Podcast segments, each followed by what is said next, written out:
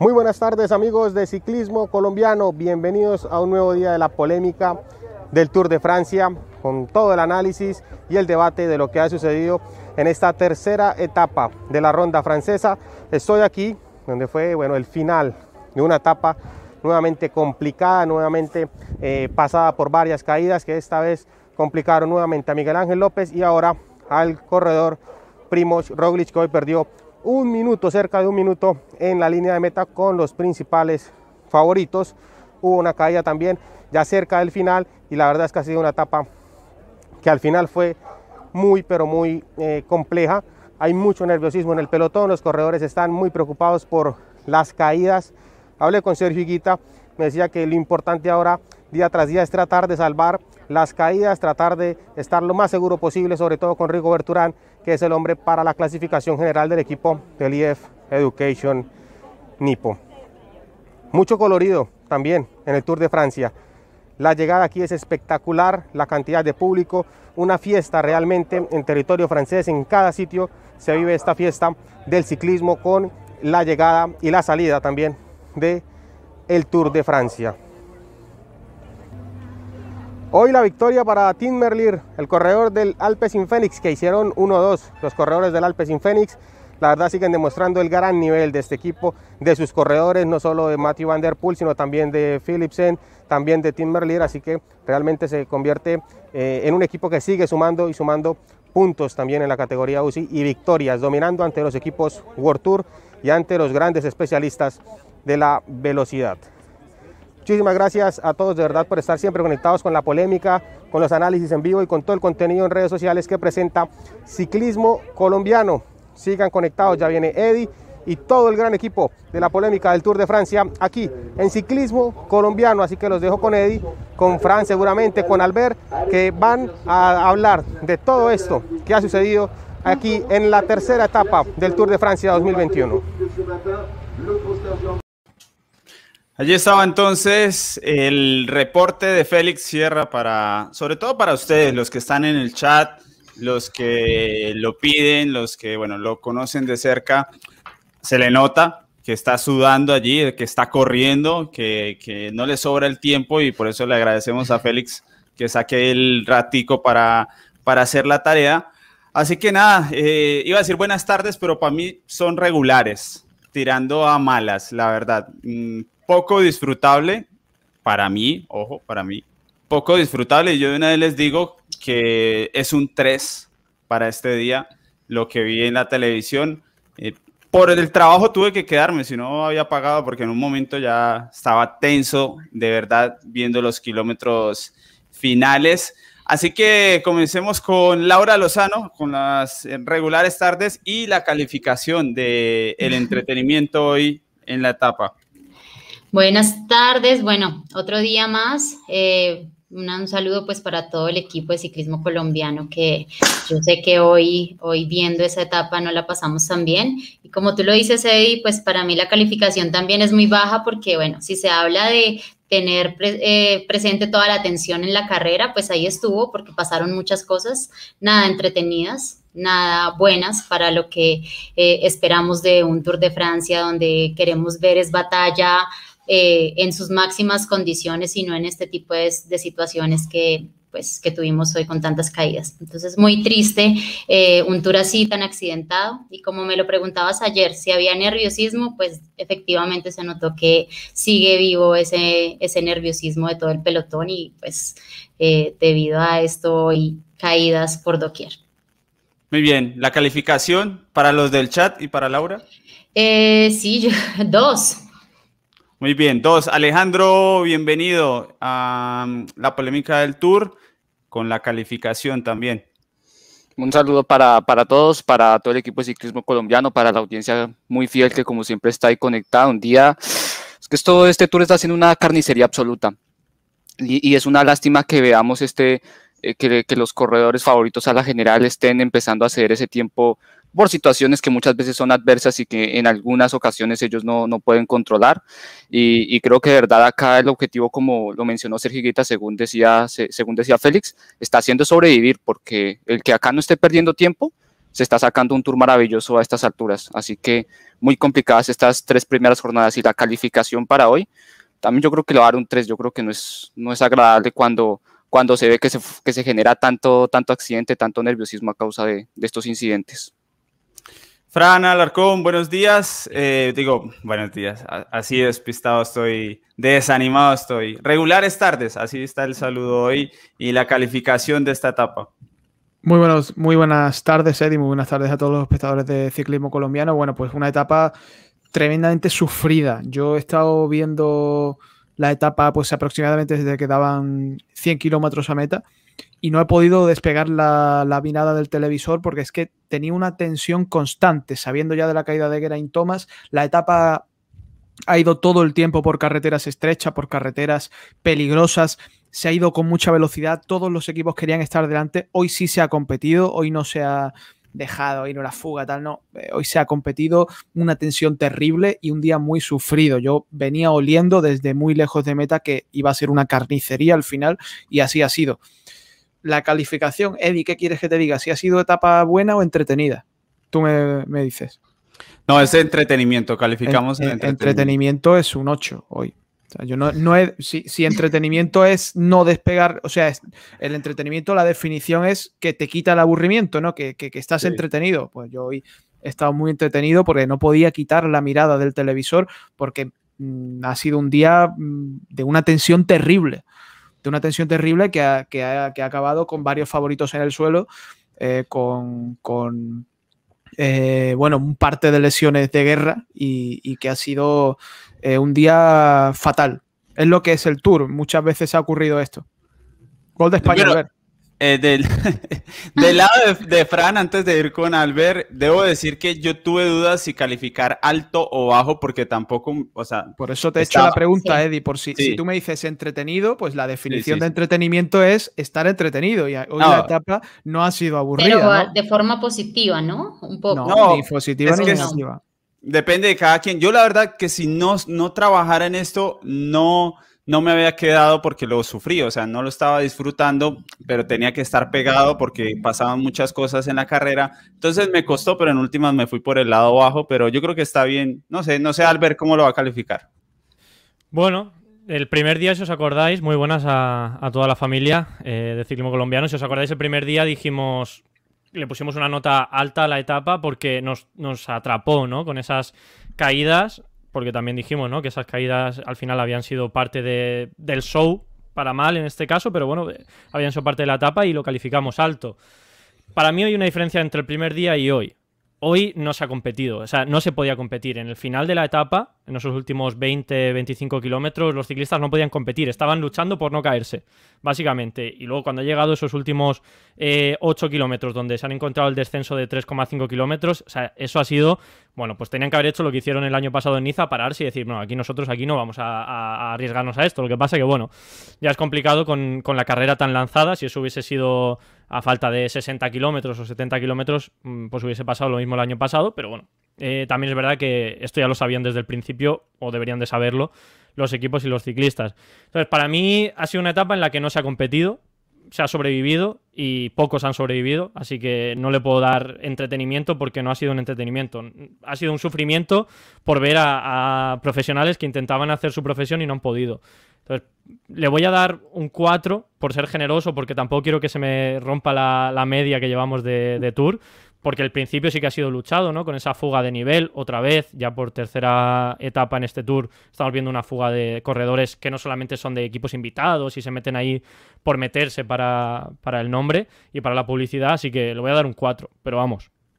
Hoy ha sido un día horrible de ciclismo, o sea, no, no es un día en el que hayamos podido eh, disfrutar de, un buen ciclismo y, eso es culpa de la organización por proponer esta etapa y también, por supuesto, de los equipos, de los corredores, de no ser conscientes de que se van a enfrentar a esto y denunciarlo antes, porque ya con esto acabo, hemos visto tweets. ¿Cómo los pones de acuerdo, Albert? Sí, no, no, no. Pero bueno, tienen su parte de culpa también aquí. Ellos son jueces en, lo que ellos hacen también. O sea, si quieren tener eh, derechos, tienen deberes, ¿no? Y su deber también es no sé si de ellos en sí, de un corredor, pero sí como de. Pero que había que quitar hoy. Momento, aparte del ese descenso. sí, el final, pero, pero las ese es el tema de hoy. Oye, ese es el tema de hoy. Vamos a debatir cuál es el, el origen de todo esto.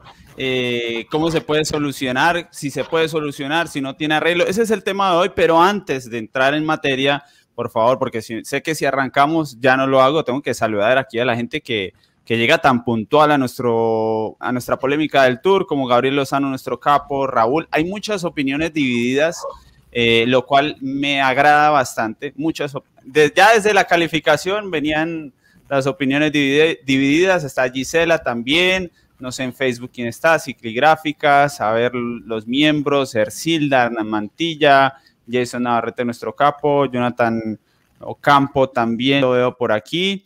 Eh, a ver quién, Luis Lamilla también está por allí. Daniel Felipe Torres. Bueno, gracias a todos los que se suman. Es un debate interesante, eh, pero Lina, vamos a ver la clasificación, si la tenemos, con eso nos contextualizamos por completo y eh, después pasamos al, debate de lo, de, lo que sucede aquí. A ver si, si la tenemos, porque el, a ver, muchos hablan de Carapaz porque fue el único que sobrevivió, ¿no? Eh, hoy había que sobrevivir y, claro está, eh, no, fue, no fue tarea sencilla. Entonces aquí tienen la, clasificación. Eh, como pueden ver es la general que ha dado ya vueltas. no alcanza a aparecer Miguel López por mencionar algo de, tanto que ha sucedido en tres días apenas. Y por supuesto con Roglic perdiendo 1.35 ya, pero también yo creo que lo de Roglic va a pasar por eh, los efectos que tenga la caída, ¿no? Eh, más que por el tiempo, porque, bueno, tampoco es un tiempo exagerado. Eh, sin embargo, sí, sí hay que tenerlo muy, muy presente. Entonces, nada, entremos de lleno al, si me escuchan, porque al parecer mi cámara también ha, caído el día de hoy. quiero empezar con, con Fran Alarcón. ¿cuál es el, motivo? Porque hay mucha gente que, está diciendo en redes, es que esto es lo normal del ciclismo. Lo primero es, ¿esto es lo normal de un tour? ¿Estamos en, el, en la media o estamos arriba de la media de caídas, problemas y, golpes a, a pues, candidatos de la clasificación general? Hombre, alguien, yo pregunto, ¿alguien recuerda un tour donde no haya un montón de caídas los primeros días? Si es que siempre lo que pasa es que la etapa de hoy ha sido es que, es que se caiga Roglic, que se caiga Miguel Ángel López, que se caiga Pogachar, que se caiga Geraint Thomas. No es lo normal. No es lo normal. Y hemos estado muy cerca de quedarnos prácticamente con, dos, tres favoritos fuera del Tour. Y, es prácticamente milagroso que todos estos sigan en carrera. Lo que yo pregunto también es qué quitamos. Porque mm, puestos a buscar soluciones, bueno, la etapa de hoy ha sido una etapa llana, pero el tema es que han pasado toda la etapa por carreteras estrechas.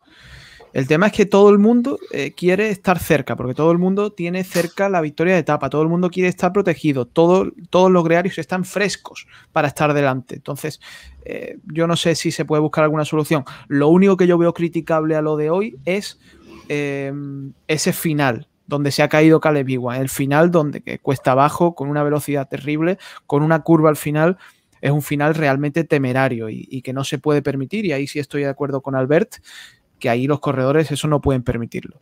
No pueden permitirlo porque luego pasa lo que, lo que pasó desgraciadamente en Polonia el año pasado y, que hoy pues, pues, ha sucedido en menor medida. ¿no? Entonces, eh, bueno. Para Fran es culpa de la organización lo que pasó hoy. No, no, no, no, no. Para mí es mala suerte. Yo digo que el final es eh, el final, esa recta de meta, bueno, e, ese último kilómetro, o sea, tú no puedes poner un sprint del Tour de Francia ni de ninguna carrera eh, en bajada. Eso es intolerable, porque es que no, porque es que, no se puede. Eso debería estar prohibido por la UCI de decir, eh, no se puede terminar una carrera en bajada, en descenso. Prohibido. Eso es así, y, Laura lo sabrá. Totalmente, es que es... es eso es el primer fallo. Lo que pasa es que la caída, las caídas de Thomas, de, de, Pogachar, de Roglic y, del resto, bueno, pues, pues suceden porque el ciclismo es así. Es así. Y el, y el Tour de Francia es una carrera muy particular también por esta tensión. Porque están los mejores corredores del mundo, todos con objetivos de ganar, todos con objetivos de proteger a un líder que tiene objetivos muy altos. Y es una tensión que no se vive en ninguna carrera, porque hoy lo normal es que en el Giro de Italia pues eh, hubiese ido la cosa tranquila, o en la Vuelta a España, o, hubiese llegado la fuga, no lo sé, y esto pasa en el Tour. Entonces, no sé dónde está la solución, si la solución está en poner una crono larga el primer día, o si la solución está en poner un final en alto, eh, cribar de algún modo, o simplemente pues también puede ser que lo de hoy haya sido mala suerte, porque lo de Roglic, ¿por qué se cae Roglic? Pues bueno, pues también es un poco de mala suerte. ¿Por qué se cae Pogacha? Pues bueno, pues todo por la tensión. ¿Qué hacemos? ¿Que, que no vayan rápido? No lo sé, es muy complicado. También tenemos que asumir que el ciclismo es un deporte de riesgo. Y en los deportes de riesgo pasan estas cosas. El ciclismo, el ciclista sabe perfectamente que está arriesgándose, arriesgando su vida, eh, subiéndose encima de una bici en una carrera profesional. Y es algo que no podemos, por, desgracia, no podemos tener un ciclismo sin caídas. Bien, aquí tenemos un super chat. Eh, recuerden, siempre pueden usar el super chat. Ojalá, como Henry López, que nos deja una pregunta sobre el tema. Y dice: ¿tiene que ver con el uso de frenos de disco? Pues yo creo que no. Si alguien cree que sí, lo, menciona, pero yo creo que la mayoría vamos a coincidir en que no, Henry, que no, no tiene que ver con, con los frenos de disco. Yo, y con esto le doy paso a quien más quiera seguir opinando. Eh, yo no veo mucho de la organización hoy, o sea, que Iguan llegue a ese nivel con Sagan y se caigan, pues yo no sé qué tiene que ver con, con la llegada y la organización. Eran 300 metros como a menos 1, menos 2%, esa era la llegada. Yo no le veo. Y después el resto de la carretera no vi nada especialmente grave, muy grave y peligroso. Yo creo que esto tiene que ver todo con los corredores y ellos deben saber bien qué cambió en las dinámicas del pelotón para que ahora se caigan tanto. Y además que son caídas de corredores. A ver, Thomas se cae Thomas y Roglic se cae Roglic. O sea, no son montoneras. Así que mm, para mí tiene que ver más con los corredores. Veo poco del lado de la organización. No, no, pero no es, no han sido. Bueno, la de Geraint Thomas ha sido en, un momento de la carrera donde estaba muy calmado y, bueno, pues fruto de un despiste, de, una situación que puede ocurrir en cualquier etapa. Pero, pero todo lo que hemos visto después, en los últimos 40 kilómetros, 30 kilómetros, no es fruto de un despiste. Es pero entonces, ¿qué, hace, qué, tienen que hacer? Déjame, entonces, ir, por autovías. un momento, déjame un momento, Fran. De, dentro de esos 40 kilómetros finales, está claro que la tensión que se vive en el Tour de Francia no se vive en ninguna otra carrera, como bien decía Fran, que si esto hubiese sido el, inicio de la vuelta o el inicio del Giro, no hubiese sido así, también porque el Giro y la vuelta proponen otro tipo de inicio. Eh, donde ya se quita el grano de la paja, ¿no? Donde ya vemos a los ciclistas que pueden ganar, pueden conseguir el amarillo, como decía Kwiatkowski en su tweet, ¿no? De eh, que en la Fórmula 1 se hace una clasificación para que no pasen estas cosas en, la carrera, ¿no? Que, todo el mundo tenga claro su posición antes de empezar. Para mí, bueno, esos tweets de Kwiatkowski pues eh, están fuera de lugar porque no tiene sentido decirlo ahora, cuando tiene toda la temporada para decir esto. Pero bueno, el caso es que está claro que es fruto también de los ciclistas, de cómo se corre el Tour de Francia. Pero ante eso, quien, el único que puede actuar es eh, la organización, de no proponer un final tan difícil, tan revirado, con tantos descensos, con tantos eh, pasos por, por ciudades eh, estrechas. Eh, yo creo que era una zona donde había muchísimas curvas, sube y baja constante. Sabían que iba a haber esa tensión y han propuesto ese final. Pues oye, pues ya está. O sea, está claro que, para mí es un error, igual que fue aquella etapa donde se cayó Mikel Landa. Lo que pasa es que como solo se cayó Mikel Landa y a mucha gente le cae Mikel mal Mikel Landa, pues da igual, ¿no? Pero ese día se podían haber caído lo mismo que hoy, 10, 15 corredores, no se cayó más que dos o tres con Landa, Dombrowski y poquito más, y nadie se quejó ¿no? de, de, los ciclistas. Pero fue lo mismo, una situación en la que ese tipo de etapas yo creo que se puede corregir, se puede intentar buscar otras soluciones.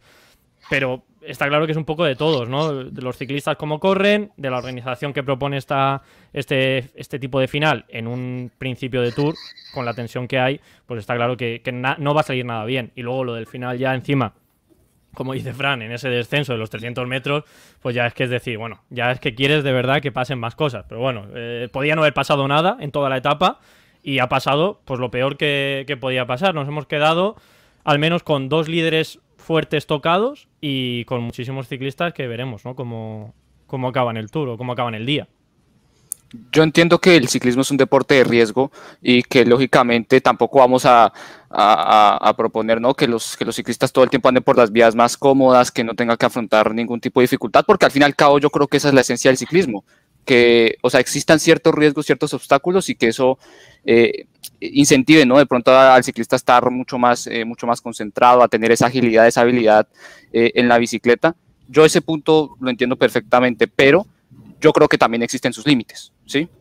Y un final como el de hoy, ¿no? Que, eh, digo yo, que ponga, que ponga carreteras estrechas, listo, me parece bien, pero es que ponerlas, por ejemplo, ya en un final que se sabe que en un remate de etapa es cuando más velocidad y cuando más se tiene que luchar por el, eh, por el posicionamiento y todo, yo creo que eso es algo que maximiza eh, ese peligro que, que, puede haber en el remate. Y si le añadimos eso a que, a que pues es un sprint que acaba en terreno con tendencia al descenso, pues yo creo que son riesgos que, no son tan necesarios de correr, al menos en mi concepto, ¿no? Que estoy muy de acuerdo con lo que, con lo que decía Albert, es que yo creo que al final la organización puede proponer otro tipo, eh, otro tipo, otro tipo de finales, porque yo creo que no, a ver, no solo, Francia no será solo pura carretera estrecha y puros finales en descenso, o sea, tienen, yo, tienen mucho más y, siento que podía haber otra, otra propuesta eh, en cierto sentido para, para poder reducir ese riesgo, ¿no?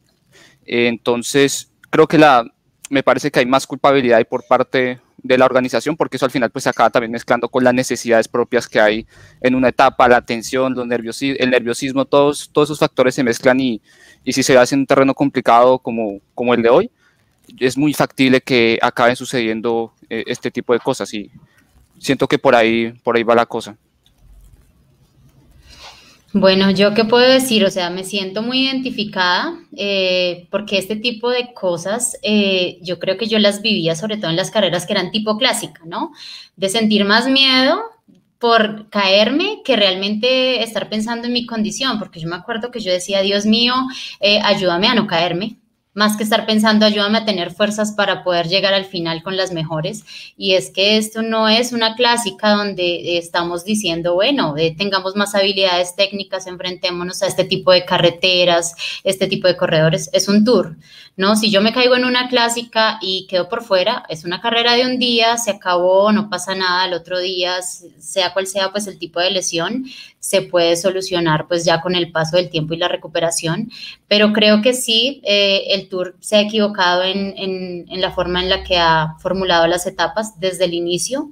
Eh, porque la manera en la que están quedando las clasificaciones generales las están definiendo las caídas y esto es muy triste, pues sacar de del juego a corredores que vienen a disputar un Tour de Francia por una caída, ver una clasificación general que se está organizando porque es quien se salve de no caerse, que además estoy totalmente con Frank, que es suerte porque es que te pueden decir mil veces vete adelante y es que he visto la punta de carrera también caer en una curva peligrosa y llevarse el resto del pelotón.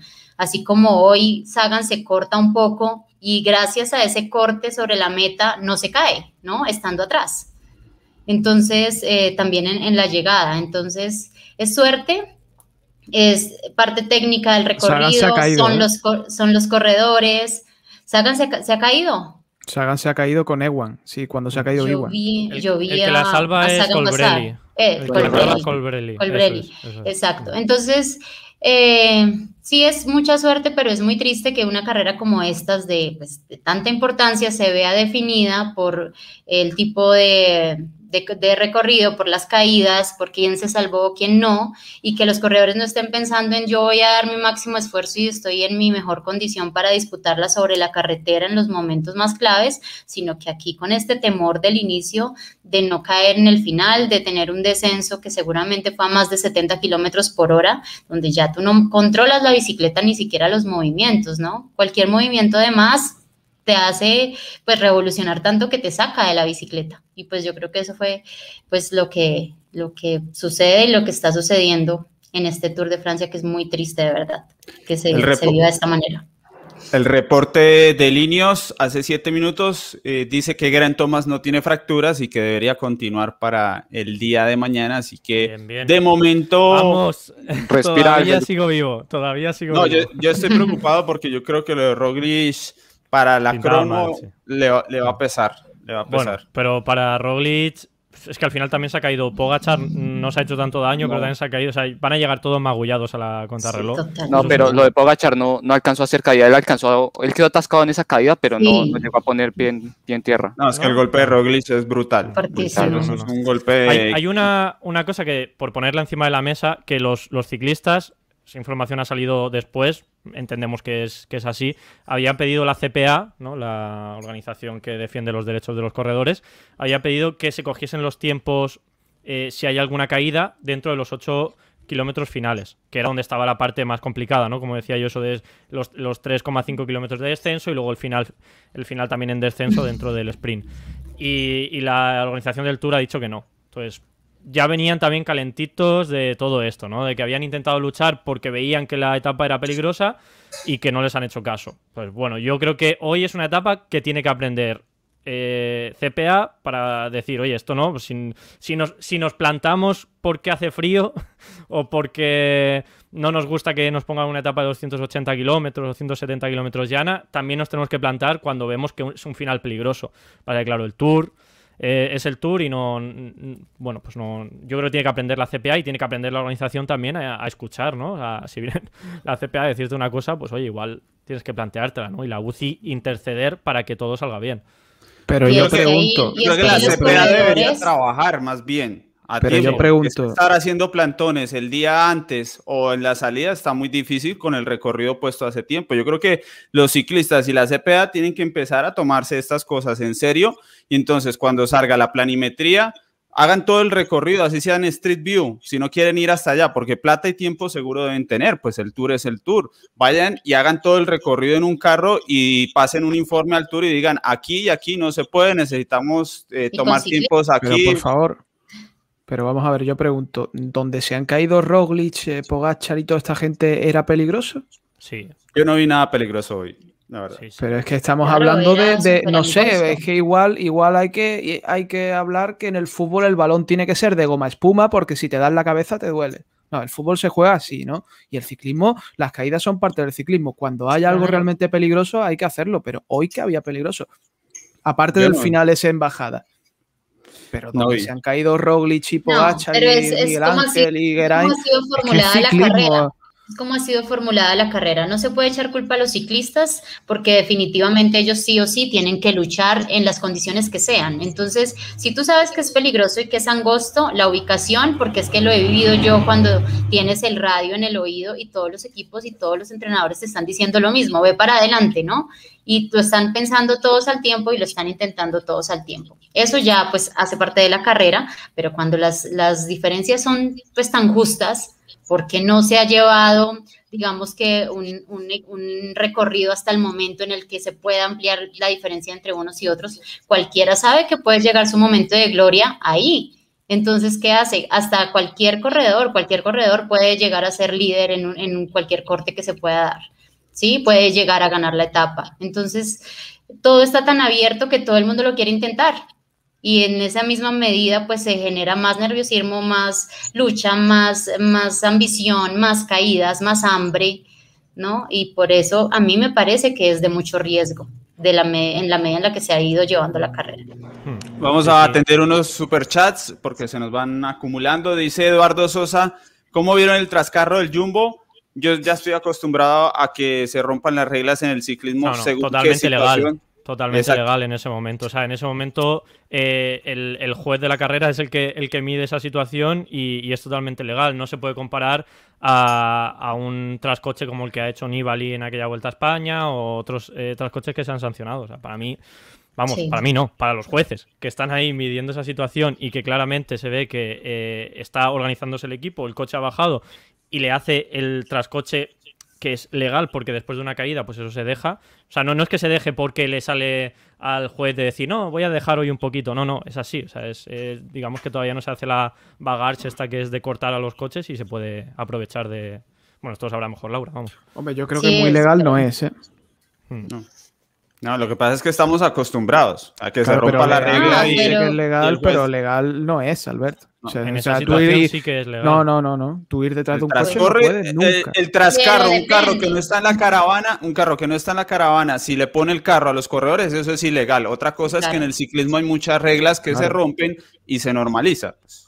Sí, cuando sucede una situación así, eh, pues de, caída y de esto, sí, el carro te puede llevar, además que el carro, como lo dice Albert, no está cortando la caravana, ¿no? El carro simplemente paró, los atendió y sigue su curso y con ellos pues puede volver a, conectar al pelotón. Otra pues, cosa es que nosotros, nosotros digamos, el pobre se ha caído y encima le vamos a sancionar por el trascoche y se hace la vista gorda, como se dice en España. Pero legal, el, ciclismo, rompe muchas reglas y estamos acostumbrados a, eso. Y esa es una de las tantas. A ver, otro que tenemos por acá, el de Jason, que dice que la Asociación de Ciclistas trabaje más, los recorridos lo saben con meses de, anticipación y ahora desde Google se puede analizar y reclamar. Yo estoy de acuerdo con Jason. Los reclamos el día de la etapa me parece una holgazanería terrible. Sí, pero bueno, por, si, si, el día anterior te vienen y te, reclaman y, es una reclamación lógica, que está claro que tienen que haberlo hecho el día que se presenta, ¿no? Y, la UCI misma tiene que ser ellos los que hagan este trabajo, no solamente la CPA, sino tiene que ser la UCI porque tiene una figura, recordamos en ese nuevo reglamento que sacaron tantas normas, una de ellas es una persona encargada de la seguridad en las carreras, para medir la, seguridad de cada uno de los recorridos y que está en carrera cada día, en cada etapa, yendo por delante del pelotón para medir si es seguro o no que, que ruede el pelotón. Bueno, pues si hoy ha considerado que era seguro todo lo que ha pasado, pues entonces igual tiene que cambiar la figura de ese, de ese señor que está ahí, o al menos en mi opinión, por supuesto. Esto va por, Aquí ya hizo Jason Vega nos deja otro super chat. Gracias a los que utilizan el super chat para dejar sus opiniones. Se pregunta, dice, eh, cuando ya tenemos casi 2.000 espectadores, bienvenidos a la polémica del tour. Lo peligroso de hoy es la forma como corren, cosa que no van a cambiar. Seis ciclistas en donde apenas cabe carro y medio, dice Jason Vega. Y Omar Jaramillo dice, veo a Nairo muy bien ubicado, eh, como se está presentando la carrera, tiene posibilidades de pelear la amarilla. Eso es una opinión, no una pregunta por lo que veo. Así que ya hablaremos, ya vamos a hablar de los nombres. Yo, para cerrar, yo vi en repetición cada, cada una de estas caídas. La de Thomas se cae él. O sea, yo, eso no tiene que ver con, con el recorrido para mí. Eh, Roglic se cae él también, de lo que alcanzo a ver yo en la imagen. Hace un afilador él contra Colbrelli, que Colbrelli dice. ¿Pero por hace qué un hace un afilador en esa situación, Eddie? No sé. Porque están luchando por la posición Colbrelli y Roglic, que llevaban luchando varios kilómetros, que se ve en la imagen, y al final, pues Colbrelli, cuando se cae Roglic, le hace un gesto de, es que claro, ¿no? Como seguramente Roglic estaría intentando echar a Colbrelli, Colbrelli respondiéndole, llevaban así un rato y al final se caen. Pero eso es fruto también de la tensión final. Primero, por parte del recorrido que propone un final así estrecho, que bueno, pues eh, eso pasa todos los años, y también por los corredores, como estábamos diciendo, que pues, tienen que luchar al máximo en cada metro de esa carretera. Lo de estrecho se soluciona con autopistas. No le veo otra forma. Pues yo no sé cómo corre en técnica. Hay términos medios. Hay términos medios. Y lo vemos en todas las etapas. O sea, no todas las etapas son como la de hoy. Ahí estamos todos de acuerdo. No. No, porque hay que llegar a los pueblos y, si, a ver, si a mí me dicen, no, es que el pueblo pagó esto, la ciudad pagó esto y se llega así, pues yo digo, pues hay que llegar así. Pero bueno, Eddie, tú dices, por ejemplo, cómo lo hacen en Bélgica. Es que como yo te decía, es una carrera de un solo día. Bueno, el que arriesga puede ganar, el que arriesga puede caer. Listo, se acabó, yo gané, pude pasar, o me caí, no pude pasar, me caí, se acabó para mí. Pero es que aquí estamos desconstruyendo un resultado día tras día. Entonces, pues yo creo que sí debe haber mucho más análisis en eso. No es que los corredores no puedan pasar por ahí, obviamente pues tienen que tener las condiciones de habilidad, técnicas, de todo, pero pues eh, de la manera en la que, en la que se, se hacen las cosas así, pues no, no, no va a llegar, o sea, yo no sé cómo va a llegar a construirse un resultado a, a raíz de solo caídas. Bien, vamos con la primera recomendación del día de hoy para los que estén buscando estrenar uniforme. Ya está disponible la línea Pro X Plus de Aizen Sports, que es una marca auténticamente colombiana.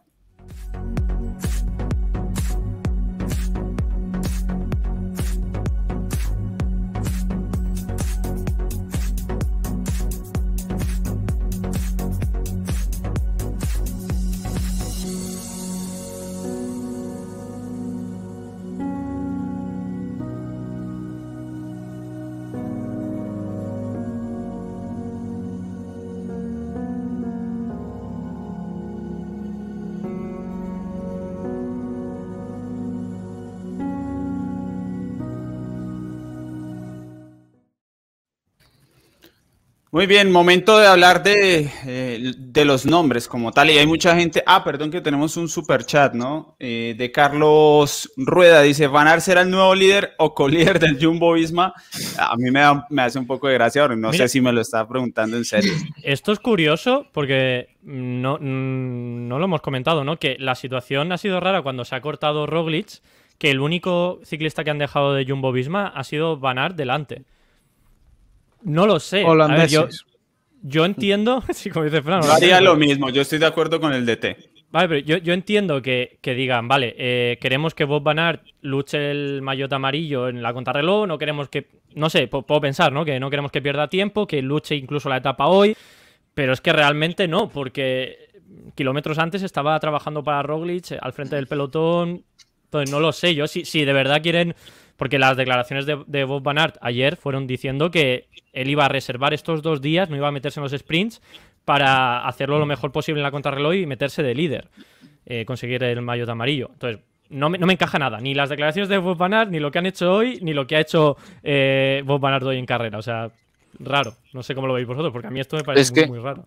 Tampoco sé si el plan era de pronto ahí dejarlo adelante mientras iban quemándose los otros gregarios y, no sé, y después eh, bajarlo para que tampoco tuviera que hacer un gran gasto porque podía ir eh, cómodo en ese primer grupo. ¿Qué fue lo que pasó? Que al final va y se pone Movistar al frente, pero que tampoco lo vieron tan necesario bajarlo y más bien dejar viva esa opción de triunfo. Es lo que yo pienso. Ya, pero Alejandro, o sea, Bob Van Aert es el corredor para hacer el trabajo que tenía que hacer en ese momento. Da igual que estuviese Movistar, o sea, a le tiene que dar igual donde esté Miguel Ángel López o donde esté cualquier otro corredor. O sea, le tiene que importar Pogachar y estaba por delante de él. yo creo que seguro, seguro lo tenían para la etapa. Pues ya yo creo que estaba esperando tener ahí esa opción porque pues sí es muy, muy raro ayer todo el día con él y hoy pues abandonarlo en el momento más duro de, de Roglic. La verdad es que también pues a veces esto depende mucho de la ubicación en la que se encuentre en el momento. Si ya se quedaron otros corredores en superioridad numérica, no vale la pena sacrificar a todo el grupo tampoco. O sea, si ya está el muy adelante, frenarse ahí, pues no sé. Es, que quedaban cuántos kilómetros que no 11 más o menos, ¿no? Eso es mucho, ¿eh? O sea, yo creo que cuando tú tienes el objetivo claro y además que tienes muchas posibilidades de ganar el Tour, Estamos hablando del premio gordo. O sea, una etapa, hay 21 etapas. Tú no puedes, o sea, me, parece una, o sea, inexplicable. O sea, tú tienes el, eh, se te cae Roglic, se levanta, está aparentemente bien, 11 kilómetros, pierde un minuto, tienes que parar a todo el mundo y tirar a muerte con todo, porque una etapa es un premio mucho menor que ganar el Tour. Sí. Y a lo mejor con Van Aert y, y, tienes a uno de los mejores rodadores del mundo o sea, chicos, yo no lo entiendo. No lo entiendo, por mucho que sea Van Aert, y lo digo yo que soy muy fan de Van Aert y que quiero que gane siempre. Pero, chicos, aquí hay un objetivo que es ganar el Tour, y además es que eres uno de los dos grandes favoritos. Si se te cae Roglic, te tienes que ir con todo, todo, absolutamente todo. No tiene sentido. No tiene sentido. y la diferencia de situación eh, con, por ejemplo, la caída de Geraint Thomas, ¿no? Que se ha caído a 140 kilómetros de meta, se ha caído y parecía que no iba a poder seguir. Eh, ha estado al menos 5 o 6 kilómetros en solitario, a ver si coger sensaciones, ¿no? Un poquito sobre la bici. Y cuando han visto, lo, porque se había dislocado el hombro, cuando han visto los, el, equipo que podía seguir, que no se iba a bajar de la bici, entonces sí han descolgado a, a, Luke Rowe y han ido descolgando poco a poco al resto de compañeros para meterlo delante. O sea, es una situación completamente distinta por si alguien la compara, ¿no? Porque al final lo de Geraint Thomas tiene todo el sentido del mundo. O sea, es que Mm, yo creo que se pensaba él mismo que se iba a bajar de la bicicleta, ¿no? Cuando pues dice, pues ya está, tengo el hombro aquí, me bajo, ¿no? Y bueno, la ha conseguido dar la vuelta, increíble la fortaleza mental que, tienen, que tenéis los ciclistas y, le ha, y ha podido entrar, ¿no? Pero lo de Roglic, no sé, yo creo que en ese momento el primero que tienes que parar, oye, Wout, vete para atrás y haces una contrarreloj de 11 kilómetros para meter a Roglic, aunque esté, aunque te lleves a López. Pero es que se ha quedado todo el equipo, o sea, yo creo que no, hay necesidad, prácticamente pues una, sí, una cantidad apenas para poderlo eh, ingresar en el pelotón, o sea, frenar también a uno de los principales, eh, pues digamos, gregarios, también en ese momento también era un desgaste mayor y pues no, pues yo no sé, o sea, creo que eh, día tras día vamos a ir Mm. viendo qué tan alineados están, ¿sí? Qué tanto trabajo realmente de equipo hay, pero pues eh, hoy es como una incógnita, ¿no? Saber realmente qué pudo pasar ahí al interno cuando sucedió pues el- la caída de Roglic. Y aclaro Además que lo que- que dije fue, fue, o sea, pensando de pronto lo que se les ocurrió a ellos, ¿no? Porque yo en eso sí estoy perfectamente con Fran y con Albert. Es que tienen a uno de los mejores rodadores y aparte el grupo de, de compañeros que acompañaban a Roglic eran casi todos escaladores y qué diferencia iban a marcar en ese, en ese terreno. Y además que sumémosle que ya previamente había abandonado Gessing, ¿no? Entonces sí me parecía más que lógico que bajaran a Van Aert porque es más, es mucho más importante esa, esa, esa intención de la clasificación general que ganar una etapa, ¿no? Bien, Pero es lo que vamos creo a, que pensaban ellos. a ver la general. Muchos quieren que hablemos de Carapaz y de Nairo Quintana porque los ven ahí. Para mí, eh, yo, creo que, claro, ganar unos segundos, ¿no? Frente a otros rivales, porque los demás están ahí a cierta diferencia. El único que está desconectado es López, eh, que ha perdido mucho tiempo. Yo creo que en el caso de Quintana, pues esto no dice mucho. Él tiene que esperar a que llegue la crono y llegue el fin de semana de montaña, pues para ver si de, verdad puede competir, porque si no, esto no es más que, bueno, posicionamiento y suerte. Eh, y lo de Carapaz sí me parece que puede servir en la búsqueda de un podio, pero en la búsqueda de la amarilla, pues eh, un poco de lo mismo, hasta que no se mida con Tadej y con Roglic, si se recupera, pues no creo que estas diferencias lleguen a, a cambiar el curso como tal de la carrera, no sé cómo lo ven ustedes. Eh, si les parece muy sobresaliente esto de Carapaz tercero en la general de cara a lo que viene. Yo, ah, bueno, eh, yo opino que al menos con Carapaz sí tiene algo de sobresaliente. Yo creo que por la diferencia que le agarró a Roglic, porque yo creo que él en el mejor de los escenarios, claro, si sobrevive mañana y si no tiene ningún tipo de adversidad, yo creo que para él es buenísimo que llegue a la primera crono ya con esa ventaja sobre Roglic, ¿sí? Y sabiendo que Roglic es uno de los, de los principales rivales, o sea que yo sí le veo ganancia y que además en parte, claro, aunque influye lógicamente la suerte, en parte también es mérito de él, ¿no? Porque lo vimos todo el tiempo muy bien ubicado, un Kiatowski que le realizó un trabajo fenomenal hoy, manteniéndolo todo el tiempo por delante en ese tramo nervioso. O sea que yo lo de Carapaz hoy sí lo veo muy destacable, no por la posición que agarra en la general, sino sobre todo por el tiempo con Roglic, que me parece muy importante que al menos ya cuando después salga esa crono, si Roglic la llega a hacer bien, pues al menos la pérdida que va a tener con él va a ser muy menor y le va a permitir moverse con mayor comodi- comodidad una vez lleguen las etapas de alta montaña. ¿Alguien más? Yo creo que- Laura. Bueno, yo creo que Richard está viviendo pues un, momento muy bueno, pese pues a causa, digamos, de todo lo que está sucediendo de las caídas.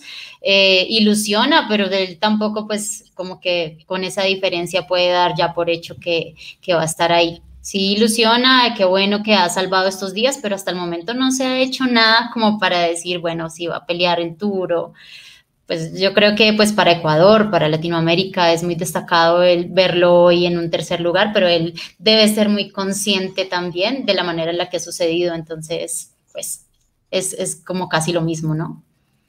Yo creo que para, para valorar a Richard Carapaz primero hay que ver pues su terreno que es la montaña. Si, eh, en estos días de, de muro de Bretaña, el muro del primer día, ha estado un escalón por debajo de los eslovenos. La nota, la nota positiva es que le ha metido un minuto a Roglic hoy, o más de un minuto, no, no sé cuánto ha sido. O sea que, que, que- lo que iba a perder en la crono, pues más o menos, más o menos lo ha recuperado hoy. Y, y eso ya es bueno. Ahora, tenemos que esperarnos pues, para decir si Carapaz es candidato a ganar el Tour de Francia, pues tenemos que irnos a, a- a la primera etapa de montaña que todavía queda para eso. Hmm. Sí, yo, yo creo que hoy Richard Carapaz no es que le haya metido un minuto a, a Roglic, sino que Roglic ha perdido ese, mi- ese minuto, ¿no? Parece esto muy lógico, ¿no? Muy de... ha sido así, pero en el sentido de que Richard Carapaz no puede sentirse como, no, estoy, estoy mejor que Roglic o estoy mejor que Pogachar, estoy muy fuerte. Que sí, que bueno, al final verte ahí arriba pues te da un poquito más de no sé, de confianza, ¿no? De decir, oye, estoy salvando los días complicados, de momento tres días, he perdido amente- solamente cinco segundos, ¿no? Con los líderes y demás, y encima mis rivales están cayendo, pero no deja de ser una anécdota dentro de la carrera, porque acabamos de empezar y, y como habéis dicho, no, no se ha medido todavía en su terreno.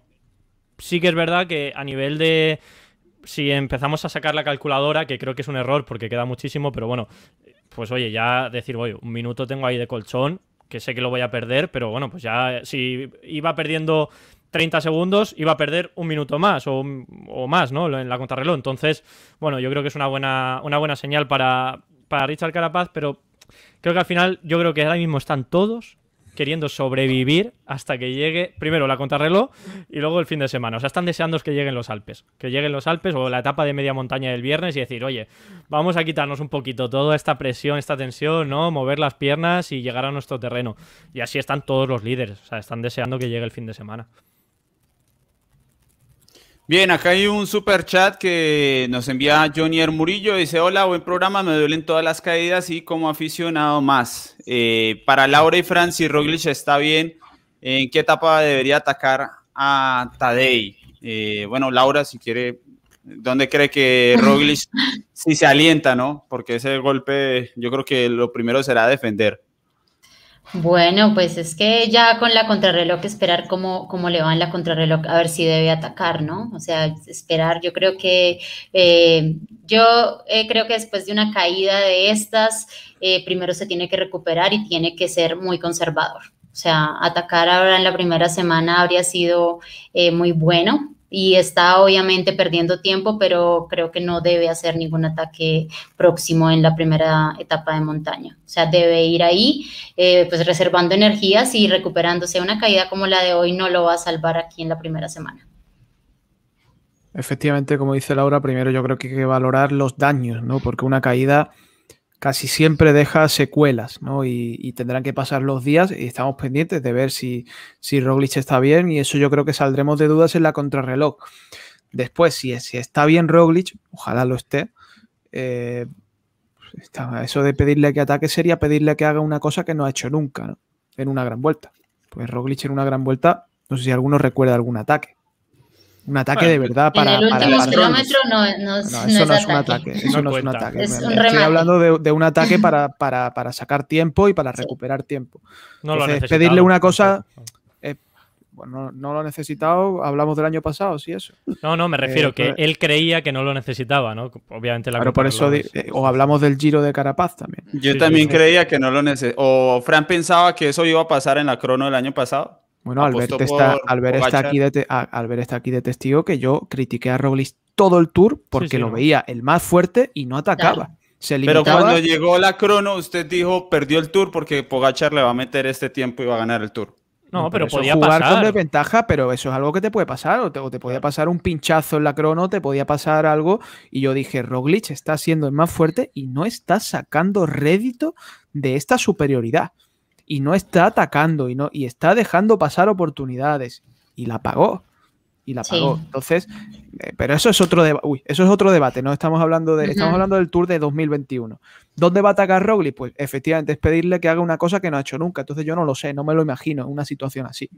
Eh, ¿Dónde? Pues puede. Cuanto, la crono. Es la primera oportunidad de saber cómo está. Yo creo que tiene que aprovechar. Si no, tendrá que aprovechar el buen equipo que tiene a pesar de la baja de Gessing, eh, intentar desarbolar al Team Emirates, pues algo en los, pero yo creo que ya en los Alpes, ¿no? Yo no espero demasiada traca en los Pirineos. Uy, en los Alpes eh, no lo es sé, Que si, ¿eh? es que si ves el recorrido, el problema del recorrido es que tampoco ves una etapa que diga, aquí se va a liar, ¿no? Han puesto en el chat un, ataque de Roglic en el Tour de 2018 cuando se metió en el, en el podio, ¿no? Cuando quiso meterse en el... No, llegó a meterse en el, en el podio ese año. Sí, pero Roglic era muy ofensivo ese Tour. Porque, por ejemplo, si, nosotros, si nosotros hablamos un poco de quién va a atacar en la primera etapa de montaña, yo creo que sí va a aprovechar Pogacar si no tiene grandes daños, porque es el momento de coger a Roglic en un estado pues, en el que va a estar débil, en el que está perdiendo, en el que Pogachar tiene un espacio para poder abrir un poco más de hueco. Entonces es Roglic más bien a defenderse, de no perder tanto, a ver qué pasa en los próximos días. Fíjate, la, evolución. Debe ser muy agresivo Pogachar y creo que lo va a ser. Ah, hoy han contado, hoy he ido a la, televisión española, ¿no? donde emiten el Tour de Francia. Ha ido David de la Cruz, compañero de Pogachar y uno de los que el año pasado le ayudó muchísimo en esa parte final. Y contó en, la etapa de los abanicos, ¿no? El año pasado, que perdió 50 segundos más o menos Pogachar, contó que ese día en la cena pues estaban todos los directores y digo, madre mía, porque tenían la ilusión, ¿no? Que, de, que Pogachar pudiese estar luchando el Tour de Francia ya el año pasado. O sea, fíjate que desde fuera no lo parecía, pero desde dentro del equipo sí que tenían esa como al menos la esperanza de, oye, puede ser que esté ahí, ¿no? Bueno, estaban todos deprimidos de, uf, y llega Pogachar y esto lo ha contado su compañero que estaba ahí, ¿no? Dice, llegó Pogachar y dijo, tranquilos chicos que mañana ataco y lo recuperamos el tiempo. Y, y al día siguiente fue la etapa de Pirineos donde atacó y recuperó 40 segundos. O sea que es, es ese tipo de, corredor, ¿no? De, si ve una oportunidad va a atacar y, y creo que, que, sí, vamos, está, esté bien o esté mal Roglic, él va a atacar. Ya veremos hay una serie, hay una serie de comentarios que me hacen mucha gracia. Mira, dice aquí José Montoya. Uy, lo he perdido. Vale, dice, Eddie Jacome es antilatino. Adora a los eslovenos. Entonces ya ganó Pogachar. Carapaz tiene que, con qué ganarse el tour. Yo sí, dice... la, la, verdad es que el otro día salí aquí en Medellín a rumbear y me crucé con una eslovena que conquistó mi corazón y le prometí que que iba a ser un fan de los eslovenos antes que cualquier cosa. No, no lo que pasa es que nosotros debe, debemos invitarlos a todos a que sigan la polémica día tras día también, claro. porque es que, eh, no, por ejemplo, vi también en un comentario que Laura no está a favor de Carapaz. Eso es completamente falso. Eso sí es personal, me consta, no, eso es personal. Yo, sí, sí. yo realmente deseo, deseo, ¿no? Que, que, él esté ahí y pues digamos que más allá de la parte deportiva, yo soy una pues gran amiga de él y deseo que él esté ahí pero pues hemos visto la superioridad que ha tenido en estos dos días que lleva de tour Roglic y eh, Tadej Pogacar. Entonces, pues por eso tampoco es que podemos evaluar a Carapaz por una llegada de dos kilómetros cuando su mayor fortaleza es en la alta montaña, ¿no? También lo veo ahí con Pogachar en un ataque bien ofensivo en contra de Roglic próximamente y pues espero que así sea también. Mira, otro Muy dice, bien. parece un chat de fans de esloveno. ¿no? Si queréis, sí. analiza, analizamos el tour aquí en la polémica sin hablar de los eslovenos. No, pues hablamos bueno. de, de Ide Schelling, que ha ganado el Mayo de la Montaña, hablamos de, de Van der Poel, eh. claro, hablamos de, de, Fan de, fan de Schelling, ¿eh? Si queréis, no hablamos de los eslovenos, podemos hacer un programa sin hablar de los eslovenos, a ver quién queda tercero. ¿Usted, usted se imagina, Fran, donde los dos eslovenos fueran dos colombianos? ¿Cómo estaría Uf. ese chat? ¿Cómo estaría? Seguro que tú y yo ganaríamos mucho más dinero. No. eso, eso lo primero. Eso, eso lo para primero. empezar. Eso, eso para empezar. Primero. Pero si fueran dos colombianos y ahora yo digo que quiero que gane un colombiano, me dirían que soy anti del otro colombiano. No, o sea que... yo, no Fran, donde estuviéramos dos, aquí una vez estuvimos en el 2014, Urán y Quintana. Y eso, créanme, es mejor tener uno nada más, porque tener dos y de los conocidos y muy parejos, es, bueno, la pasaríamos bien en la polémica porque qué la gente pena, claro, qué pena es, que no hubiese polémica en ese momento. Eh. Dice, no, Lina, no, dice Lina, me iría a comprar un Rolex hoy si Pogachar y Roglic fueran colombianos. Bueno, submariner. ¿eh? A propósito de eh, potencial económico, los invito a que se hagan miembros del canal de ciclismo colombiano. Tienen el botón unirme debajo de donde nos están viendo en computador o cierran el chat si están desde el celular y se convierten en miembros de Ciclismo Colombiano, son pagos mensuales, suscripciones, como las que están tan de moda por estos tiempos, y con eso nos ayudan a seguir creciendo, a seguir teniendo todo este panel de eh, opinadores, porque ya no me dejan decir ni siquiera especialistas, entonces, opinadores de ciclismo a lo largo de la temporada y muchos otros contenidos que ustedes ven en nuestro canal. Así que están invitados, tienen muchos beneficios, tienen esas insignias, esas camisetas que dependiendo qué tanto tiempo lleven como miembros van a ir mejorando. Ya hay unos que están en maglia rosa, muy bonitas, se ve en el chat. Tienen videos únicamente para ustedes y algunas actividades como eh, tenemos un concurso de aciertos a ganadores de etapa, mejor conocido como Polla en Colombia. Y durante las eh, primeras cinco etapas, desde la etapa 2, de la 2 a la 6, vamos a entregar dos combos de álbum oficial del Tour de France y eh, caja de 180 láminas para que empiecen a engomarse con el álbum. Ayer ganaron, a ver que se me escapa, Jonathan Ocampo y Jorge Viera. Jorge Viera y Jonathan Ocampo, para que se comuniquen con nosotros ahí al correo que dejamos en el chat. Felicitaciones por seguir mi consejo. Sigan, ese es el mejor camino que pueden tomar en la vida, seguir mi consejo para que ganen como lo hicieron con Tim Merlir, solo dos ganadores de entre los miembros y bueno, me alegra, me alegra mucho. Eh, no sé quién nos, quién nos puede faltar de, de este listado. Lo, lo, de López merece debate Nairo, todavía, Nairo. Que, que, lo cojan todas las caídas, no sé. Están bueno, todas. No, no, es lo que contamos sí, ayer. Vicepresidente, ¿no? vicepresidente del Consejo de Administración de él, eh, la gente que le pasan cosas. En el que Geraint Thomas, por cierto, también es un miembro muy destacado. Copresidente. Es que esto es una vice- racha. vicepresidente. Uno se cae una vez y empieza a sentir temor y empieza a equivocarse más en los movimientos. Se vuelve recurrente. Entonces, cuando uno se cae, necesita un tiempo para superar esa caída y pues si de pronto se ven las mismas situaciones, ya va a sentir que va a estar ahí encima. Entonces, De todas formas, Miguel Ángel, ¿cuándo no ha llegado Miguel Ángel a la montaña con cinco minutos perdidos? Quiero decir, Sí, es casi sí, la tiempo. historia de siempre y, y no, no tiene por qué ser algo malo porque Miguel Ángel encima ahora, a ver si es malo, ¿no? Porque tenía opciones de podio y ahora pues yo lo veo muy complicado. Pero Miguel Ángel yo creo que va a seguir siendo cuando llegue la hora de la verdad uno de los 3-4 más fuertes en la montaña y encima con el margen de maniobra que tiene ahora, pues yo creo que se pone la cosa muy bien para que pueda ganar una o varias etapas. Y es que ya lo hizo el año pasado. Es que lo del año pasado de Miguel Ángel en el Col de la Los fue una cosa muy bestia, que creo que no se valora suficiente. Entonces, vamos a dejar que Miguel Ángel es así para lo bueno y para lo malo. Es un corredor brillante en la montaña, pero al que le pasan cosas. igual Y el no, que se- siempre llega a la montaña la última semana con 5 o 6 minutos perdidos. igual no es que se haya caído, pero ha quedado en todos los cortes de las caídas. Ese ha sido el, el verdadero problema, ¿no? Y pues también sí creo es que algo hay, Laura. tiempo. Sí. Laura, pero algo hay, o sea, esto no puede ser solo suerte. No, pero es Es habilidad. habilidad, toma de riesgo. Sí. Entonces, El no primer día lo tomando. hablamos aquí, que creo, que creo que no estaba Laura, pero es que vimos hasta las fotos de cómo él estaba completamente desconectado de sus compañeros, a cola de pelotón y, hombre, eso ya no es mala suerte. ¿no?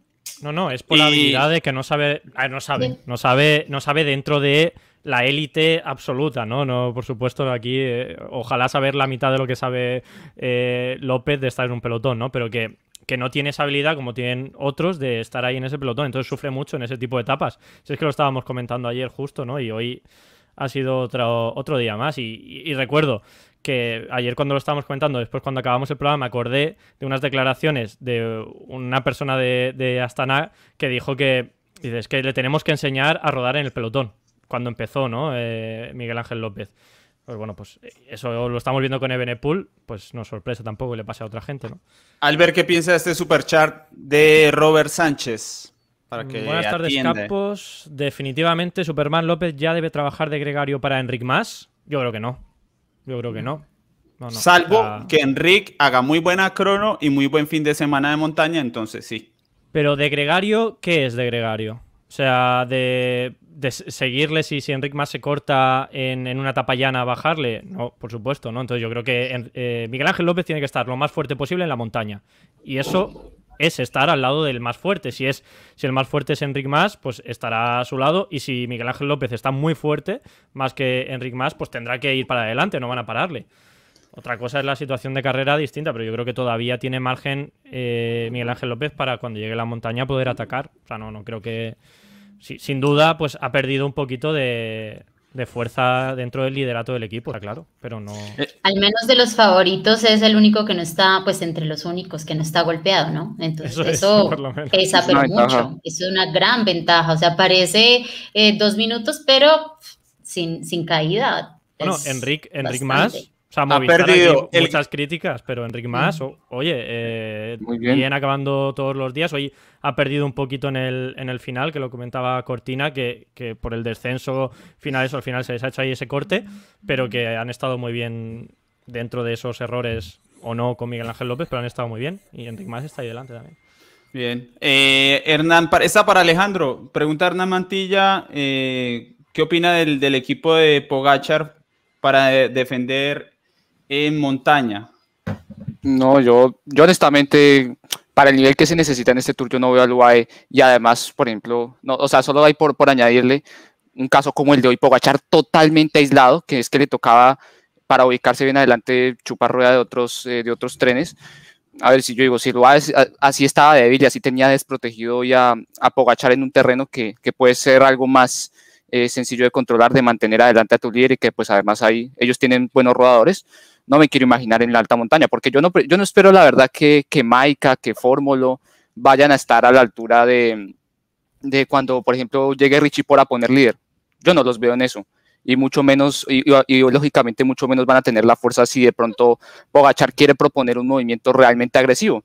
Entonces, para mí va, a ser la repetición del año pasado, yo lo veo. Un Pogachar aislado solo y defendiéndose uh, como pueda. Yo entendí, Eddie, el super, el super chat al contrario, ¿no? Como de fuera de la montaña, o sea, Ah. que hay para Ah. defender, inde- o sea, sin contar la montaña, porque yo creo que en la montaña, pues es claro que sí, ya le toca, como dice Alejandro, solo. Fuera de la montaña, pues si hoy ya, como dices, estaba desprotegido, pues creo que no hay, no hay mucho que esperar, pero pues... Se me Yo esa insisto- fuera. No, a mí también. Pero bueno, eh, les tengo recomendación de hoy de parte de 14 miles que está trabajando fuerte con las promociones para esta polémica del Tour, porque allí están además eh, las mejores marcas, recuerden, en 14 miles. Y les preguntan, ¿saben cuáles son los pedales que usa la Education First? Pues se tratan de los Wahoo Speed Play. Si quieren un pedal que enchocla por los dos lados, liviano y con la mejor transmisión de potencia, sin duda los Wahoo, los Wahoo Speed Play son los que necesitan. Y 14 miles tiene una gran oferta eh, para eh, justamente los Speed Play, porque es el combo Mayotte Verde. Entonces, si compran unos pedales Wahoo, pueden recibir como obsequio unas medias o bidón de la marca Fingers Cross, una marca alemana. Eh, así que ahí está el combo del día de hoy y tienen en pantalla y en el chat eh, lo que son la tienda online de 14 miles y las tiendas físicas para que vayan y compren el combo Mayotte Verde, pedales Wahoo y reciben gratis eh, medias o bidón caramañola, me gusta decirle a mí, eh, de esta marca alemana. Podemos entonces ir cerrando lo del día de hoy. Eh, puede ser, no sé qué. qué ¿sí? Por, por sacar el parte ¿no? de, de bajas, que ha sido importante. Robert Gessing para los intereses de Jumbo Visma, que lo habíamos dicho antes, y Jack Haig, el ciclista de Bahrein, que era pues el líder del equipo y, ha tenido una caída bastante, bastante dura, que lo hemos visto ahí que no se levantaba. Y luego Caleb Iwan también, o sea, es que ha sido un día duro. Y ahora a la espera de Geraint Thomas, ¿no? Que ya has dicho que parece que no tiene nada roto. Y Roglic también, y bueno, un sinfín de ciclistas que se han caído, pero bueno, yo creo que los más importantes han sido esos. Caleb Iwan, que pues era uno de los candidatos a ganar eh, etapas y a llevarse también el verde, o sea que una baja importante ya en la, en la tercera etapa del Tour. Yo quiero Aquí- sumar solo, dos- otras dos cosas corticas. La primera me parece hoy también, que no, creo que no lo hemos dicho, impresionante Tomás hoy, que pues, el- o sea, tras el golpe y, y el hombro dislocado, e igual tuvo el coraje para, para continuar. Yo creo que también hay que, hay que valorarlo mucho. Y lo segundo, Schelling, que la- a mí la verdad me gusta mucho el cómo está peleando por ese Sí, mayor sí, de la sí. montaña. O sea, sabemos que difícilmente vaya a tener opción de ganarlo, pero es que cuando uno lo ve, él se pelea hasta el final cada punto, así sea cuarta categoría, y además cómo lo celebra, cómo se va sonriente. Yo creo que esos son gestos que no vemos generalmente en el ciclismo y que hay que, hay que aplaudirlos de ver cómo un corredor puede valorar esas, esas pequeñas cositas que para otros pueden resultar insignificantes. Y el gran trabajo del Alpecin también, ¿no? Que, Buenísimo. pues, buenísimo. Y hoy fue que cerraron con broche de oro también en la etapa. Estoy viendo declaraciones de último momento de Colbrelli. Dice, la caída fue porque estábamos, eh, bueno, en un terreno con curvas, el pelotón se movía de izquierda a derecha, venía adelantando Roglic y nos enredamos los manubrios. De pura fortuna, dice él, no cayó, sino que cayó únicamente Roglic, pero hubo enredón de, de manubrios y, y bueno, dice que obviamente lamenta eh, la caída y cree que él no, no tiene nada por qué disculparse en, en cuanto a esta caída puntualmente. Ahí había navajeo, como, como digo yo, pero vamos, fijo. O sea, Eh. llevaban calentitos Sí. un rato. Exacto, entonces, ya, bueno, ya el- el- para no devolvernos en el tema, Sí, sí. vamos a avanzar. eh, nada, vamos a avanzar. Eh, está chévere el chat en cuanto que a que hoy tenemos muchas opiniones diferentes y eso siempre es bueno y, y es entretenido. Ahí los estamos leyendo como de costumbre y siempre pueden utilizar el super chat para que se comuniquen con nosotros. Bien, podemos ver el perfil de mañana, Lina. Em, Cicligráficas dice, ya hablamos de Movistar tirando de Roglic. Bueno, pues... Bueno, eh, era lógico hoy, hoy era lógico. Hoy era normal, estaban tirando Yo a de- veces- no estaban de Roglic. Yo a veces no sé si esa pregunta es de broma o es en serio y me pierdo un poco, la verdad. Sí, sí, no, pero yo también lo he dicho mientras lo estaba viendo en, en el grupo que tenemos nosotros de los amigos y tal, eh, a la cola. Eh, he dicho, "Ay, mira, qué casualidad, otra vez Movistar tirando de, de Roglic, pero bueno, hoy es normal. O sea, estaban tirando de, Mo- de Sí, Miguel Ángel claro. López, no de Roglic. Para repetir escena en la tercera temporada. Eso es. Pero sí antecede igual, pues porque toca destacar lo hecho hasta el momento, porque no se sabe qué pasa mañana y la gente cree que aquí no, no valoramos el trabajo hecho también por Nairo Quintana, pues que también es un gran referente siempre. Entonces sí, pues para mí es para destacar hasta el día de hoy lo que ha hecho, cómo se ha ubicado, cómo ha llegado, cómo pues ha, ha salvado realmente estos días y pues ojalá esté a la altura también en, en los días pues venideros. Es que, a ver, también deben entender que hay como cuatro o cinco colombianos metidos ahí, ¿no? No podemos, eh, esto es un análisis gen- general de la carrera. Eh, ese es el concepto. Obviamente prestamos cierta atención porque somos de habla hispana, entonces los de habla hispana les prestamos una mayor atención. Eh, pero bueno, no podemos, por ejemplo, hoy hablar de Sergio Higuita porque esté ahí, o sea, no hay muchas cosas de, de qué hablar. Es buena carrera, pero no algo muy, muy destacado. Entonces, el día que sean protagonistas de la carrera como tal, seguramente ahí vamos a ir mencionándolos. Entonces, teníamos el perfil. eh, no sé, Fran, ¿será que mañana ya nos calmamos o esto va a seguir igual? Yo creo que mañana, después de lo que ha ocurrido hoy, me sorprendería mucho que volviéramos a vivir una etapa tensa. Porque la de hoy, al margen de las caídas, bueno, las caídas que vienen provocadas por esa tensión, es que por eso, he por eso le he dado tan buena nota a la etapa de hoy en cuanto a entretenimiento, porque es que yo no he podido apartar hoy la mirada de, la pantalla, porque es que ha habido una tensión constante y se palpaba, se palpaba iba a pasar algo. Yo creo que mañana ya eh, va a ser pues día total de tranquilidad. Yo lo firmo, ¿eh? Y a mí no me gustan los días tranquilos, pero yo firmo que no se caiga nadie, por favor. Todavía no el favorito, más bien responder a esta pregunta. ¿Qué, qué espera Alejandro de mañana en cuanto a todo lo que ha sucedido de tensión, de caídas y demás? No, yo la verdad espero que en cierto sentido, el, bueno, el pelotón intente tomárselo con cierta tranquilidad porque tanta, tanto nerviosismo ¿no? en estos primeros tres días, el estrés, yo creo que ellos eh, van a intentar mañana hacer una carrera, una carrera tranquila y yo creo que además se necesita, ¿no? Porque no, estos tres días no han sido tan, tan sencillos y aunque no nos guste, porque siempre queremos ver ahí esa tensión, ese espectáculo, creo que ellos al final sí, sí lo requieren, sobre todo para quizás no tener tanto desgaste mental mañana. Entonces yo digo, pienso y quiero que mañana sea un día, un día tranquilo para ellos. Albert. Bueno, eh, el terreno sigue siendo de la Bretaña, ¿no? Que hemos visto estos días. Ese terreno, es, pues carreteras estrechas, pueblecitos, eh, sube y baja. Por mucho que vemos ahí en el perfil que es una etapa llana, pues también se ve, ¿no? Que es todo el rato así eh, como pequeños dientes de sierra.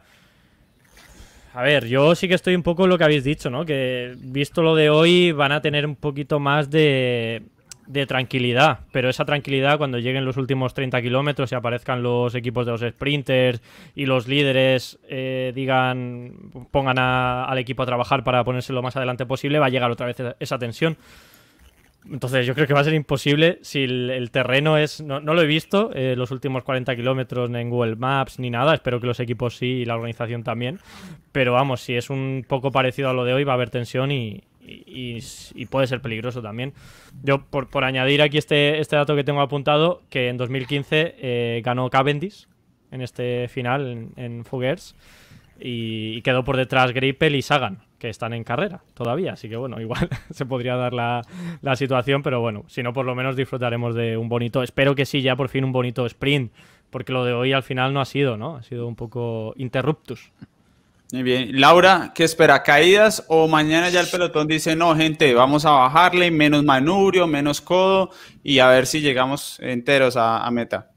No, yo estoy con Albert completamente. Sí, espero que un, un inicio de carrera más tranquilo, pero en el final es que nada que hacer, o sea, competitividad al 100% tiene que haber. Eh, seguramente los que son más hábiles pues aprovechan esa condición, los que son más fuertes para la ubicación también pues aprovechan esa posibilidad y va a haber mucha lucha y va a haber mucha tensión y seguramente mucho nerviosismo. Eh, quisiera que no se definieran este tipo de, de etapas por caídas y espero que mañana no hayan caídas, pero de que está el riesgo está. O sea, definitivamente la etapa propone una llegada muy, muy rápida y pues seguramente será otro día que no podremos decir dejemos recuperar a los que se cayeron y vamos tranquilos, sino que tendrán ellos también que verse obligados a estar adelante, a sacar pues sus fuerzas para poder estar en, en una mejor posición que les evite y que pues cuente con la suerte de no irse al piso de nuevo. Muy bien, antes de eh, ir con la apuesta definitiva para mañana, para este sprint, les cuento que desde endorruedas.com.co los especialistas en potenciómetros aquí en Colombia les recomiendan 4i, que es una marca canadiense de muchísimo crecimiento y ventas a nivel mundial. Además, es muy usada ahí en el pelotón de los profesionales del Tour de France con modelos para ruta, mountain bike, para gravel. Ofrecen no solo de biela izquierda, eh, sino también de ambas bielas, lo que se conoce como potenciómetros duales, tres años de garantía y 99% de exactitud. Así que es las recomendaciones para los que gustan de usar lo mismo que utilizan los profesionales. Está 4i, lo encuentran en, en dosruedas.com.co o al WhatsApp también 322-782-67 y en Instagram es lo mismo, en dosruedas.com.co. Eh, yo mañana voy con Mark Cavendish. ¿Con quién va Albert Rivera? Yo con Tim Merlier. A ver si, oye, acierto, porque el que dije ayer se ha retirado de la carrera, o sea, estoy un poco, un poco gafado, ¿eh? Últimamente. Fran. Pues eh, yo también voy con Merlier. Creo que hoy Alpecin ha hecho un muy buen trabajo y lo veo fuerte. Y la clave ha sido que no han dejado a Vanderpool hacer el lanzamiento, ¿eh? Porque si lo dejan a él, la, la lía, la lía seguro. Eso es lo que tenía que hacer. Sí. Esa aproximación perfectamente. Es que Vanderpool metiendo. Vanderpool, Vanderpool metiendo el ritmo infernal el último kilómetro, Philipsen lanzando, o sea, No, Sí, sí, es. fue a la fija. super tren, super tren. Sí. Mm, bueno, yo voy con, eh, bueno, por dar otro nombre, ¿no? Eh, Arno de Mar. No, no, no, por dar otro nombre, no. Aquí apostamos para ganar, Alejandro. Yo- ¿no? yo Decir- solo No, pero es que si yo no me gano ni para que haya un pues. poquito de, de No, para que haya variedad. Y no No, gané, porque no gané nada. En el Claro, giro aposté después por dicen- todos los raros. Sí, ay, yo apuesto y después se vende últimas en la tabla. Ah, Es que yo quería ser diferente. No, yo no sé. Está en juego el prestigio ahí en la apuesta, pero bueno, Sí. se la tomamos. La tomamos. Igual también, Hablemos pues es que mañana gane de son, son favoritos, ellos estuvieron ahí en la pelea. Yo voy por Nasser Buhani. Vamos a ver qué tal. Muy bien. ahí muy cerquita hoy también. Aquí algunos dicen Sagan, eh, mm, Colbrelli también, Greipel, algunos se animan con, con Greipel. Bueno, eh, Merlir también, veo por aquí. A ver, ¿qué, qué más favoritos tienen antes de cerrar? Eh, Peter Sagan, eso sería un poco sorpresa tal vez. También dicen aquí, eh, Laura dice que gana López al sprint. Laura, como es tu, como es tu favorito. No, es que, ¿sabes qué pasa? Que por ahí andan diciendo que yo, eh, ¿qué hago aquí? Que yo no sé de ciclismo, entonces pues yo creo que usted... El- la que más sabe aquí de ciclismo. Pero, pero no, sin duda esto es un aprendizaje continuo y de ciclismo me falta y me faltará siempre si no estoy aquí a la vanguardia porque Laura, se tienes aprende que. todos los tienes- días. Esto es como, como cuando estaba Félix. Félix, cada vez que apostaba de, con algún colombiano, pues ya estábamos ahí, Eddie y yo, para decirle, bueno, ¿qué? Has hecho ya la apuesta populista, ¿no? Pues ya está, aquí hay que aguantar. Si Igual- has elegido a Miguel Ángel López, ya sabes lo que hay. Y debo decir, porque también es que uno es un poco nacionalista, sí lo soy, sí. Obviamente, pues no puedo actuar de forma eh, sí, objetiva como quisieran muchos, pero pues trato, trato, pero sí No, la- soy un poco nacionalista, lo acepto. Laura, también. pero intentar que a uno no lo critiquen en internet o caerle bien a todo el mundo, eso es misión imposible. No, y yo nunca No, no le he caído muy bien a nadie, entonces pues tampoco es como que me vaya. Lo que es Ya difícil es somos lo que dos. Ya somos dos. No, no, pero lo difícil es lo que hace Eddie, que le cae mal a todos. O sea, están todos ¿Cómo hago? No, él es el número uno, él es el número uno. Bueno, pero yo creo que Fran me va a desbancar cuando vuelva a la vuelta a España. Puede ser, la verdad. ¿Que te voy a Eh, desbancar en qué? en el que el que cae mal a todos, con, cuando vuelva Egan Bernal, no sé, Bueno, puede ser. Aquí, aquí le caigo bien a mucha gente, ¿no? ¿Quién Yo, sabe? yo Sí, tampoco, sí, sí. Fue, fue exagerando, ¿no? O sea, pues, pero digamos que, que sí, en la vida uno debe estar preparado para rivalizar y yo he para, ¿no? Yo he descubierto ya por qué me llamas tanto, Eddie, para estar aquí. Porque Sí. quieres compartir el hate. Exacto, me lo dijo mi socio en los primeros días del Giro. Menos mal dio usted con alguien para compartir eso, porque qué mamera preciso el, el visible de ciclismo colombiano le caiga, porque Albert no hace más sino tenerlos Yo contentos a los cuando me colombianos. habláis, cuando me habláis de Entonces- Nairo Quintana es el único momento en el que pierdo la nacionalidad colombiana, pero el resto a tope. Y lo- no sabemos lo que nos espera con Nairo Quintana en este tour. Yo- a, a mí me pone tenso a veces que Quintana se ponga en la pelea y estos debates van a estar, Dios, de baneo Espero- tras baneo.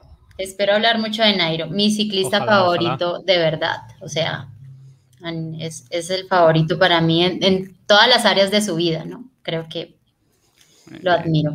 Muy bien. Eh, pues yo creo que eso ha sido todo por hoy. Tenemos ya hora y cuarto de polémica que no esperábamos para este día y mañana tenemos etapa llana, pero vendrá la crono. Entonces tendremos también de qué hablar, sobre todo en la previa. Espero no más caídas y entonces mucha previa de esa crono individual. Muchas gracias a todo el equipo, a los que nos acompañaron en el chat. Hoy tuvimos unas 2.200 personas como récord. Nos vemos mañana y todos los días a la una de la tarde aquí en la polémica del tour. Hasta mañana. Hasta mañana. mañana. Chao. Gracias, adiós. chao.